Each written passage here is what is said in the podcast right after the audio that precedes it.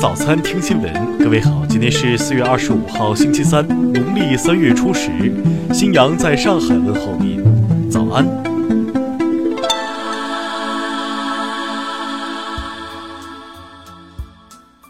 首先来关注头条消息。日前，因购买的玩具出现质量问题，北京一男子到西单商场与售货员协商，双方发生争吵，情绪激动的男子因心脏不适倒地，经抢救无效死亡。认为售货员态度恶劣、辱骂，并未采取急救措施，导致事件发生。男子家属将西单商场告上法院，要求赔偿各种损失，共计五十三万余元。一审法院驳回家属的诉求后，家属提起上诉。昨天二审开庭，家属表示愿意调解，但商场同意一审判决的补偿十五万元。由于差距较大，法院将择日宣判。听新闻早餐知天下大事。教育部印发紧急通知。要求制定预防学生沉迷网络工作制度，加强午间、课后等时段管理，规范学生使用手机。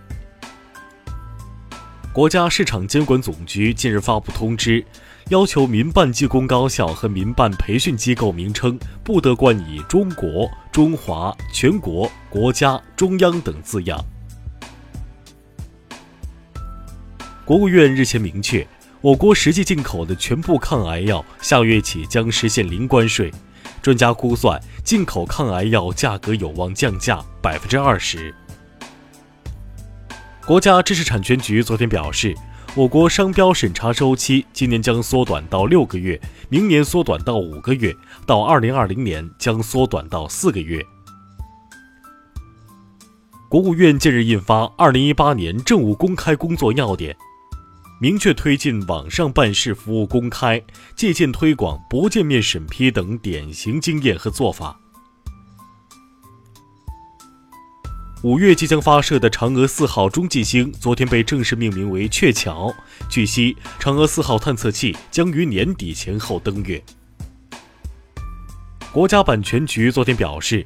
网络音乐的侵权盗版行为得到有效遏制，去年网络版权产值超六千亿，付费占比过半。乾隆三号海试通过现场专家组验收，昨天开始试验性应用第一潜。下面来关注国际方面，当地时间二十三号。加拿大多伦多发生汽车撞人事件，导致十人死亡，十五人在医院接受治疗，尚无中国公民伤亡报告。昨天，韩国首尔中央地方法院正式开庭审理前总统朴槿惠国家情报院受贿案，朴槿惠以健康原因为由拒绝出席。一辆挖掘机日前突然出现在菲律宾一处慰安妇雕像后，声称要拆除该铜像。华裔会长撰文斥责当地政府，政府否认下令拆除雕像。韩方昨天在板门店和平之家首次排练首脑会谈，检查包括首脑移动路线、会谈进展顺序等在内的与首脑会谈有关的所有事项。据美媒报道，美国前总统老布什因感染在休斯敦住院，但正在恢复中。法国总统马克龙二十三号开始访问美国，目的之一是劝说美方不要退出伊朗核问题全面协议。美国国家航天局近日称，北极冰层上现奇怪孔洞，洞的形成原因尚未查清，可能涉及尚未发现的自然现象。叙利亚政府军近日继续打击大马士革郊区的极端组织据点，据叙媒报道。连日来的军事行动是为彻底扫除那里的恐怖分子。下面来关注社会民生。近日，一辆载满鸭蛋的大货车在杭新景高速上侧翻，流淌的蛋液足有一百二十米长。经水冲刷一个多小时后，道路恢复通行。近日。浙江某职业学院一女生被同寝室女生带人群殴，导致右耳听力丧失。打人者称，因为该女生晚上睡觉打呼噜，让大家没法休息。目前警方已经立案。近日，美国一则纪念品店以时薪十八美金招聘会中文、会用支付宝的收银员，按每天工作八小时计算，月薪可达近三万人民币。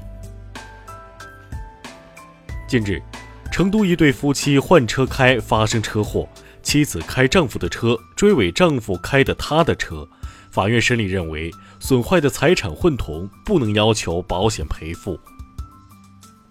近日。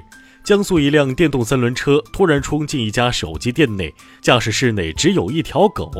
原来车停在门口，钥匙没拔，狗爬上去玩耍，误踩了油门。下面来关注文化体育。昨天，一七到一八赛季中国男排联赛决赛第六场，上海男排主场三比零战胜北京队，连续第四次夺得联赛冠军。国际排联昨天公布了2018年女排国家联赛中国女排的参赛名单，朱婷任中国女排队长，郎平、复出任主教练。2017中国好书推选结果近日正式揭晓，《诗的八堂课》《遥远的向日葵地》等29本书获得奖项。我国历时十三年整理大量流失海外敦煌古藏文文献，这些文献将首次以出版形式回归故里。以上就是今天新闻早餐的全部内容，请微信搜索 xwzc 零二幺，也就是新闻早餐拼音首字母再加数字零二幺。如果您觉得节目不错，请在下方拇指处为我们点赞。一日之计在于晨，新闻早餐不能少，咱们明天不见不散。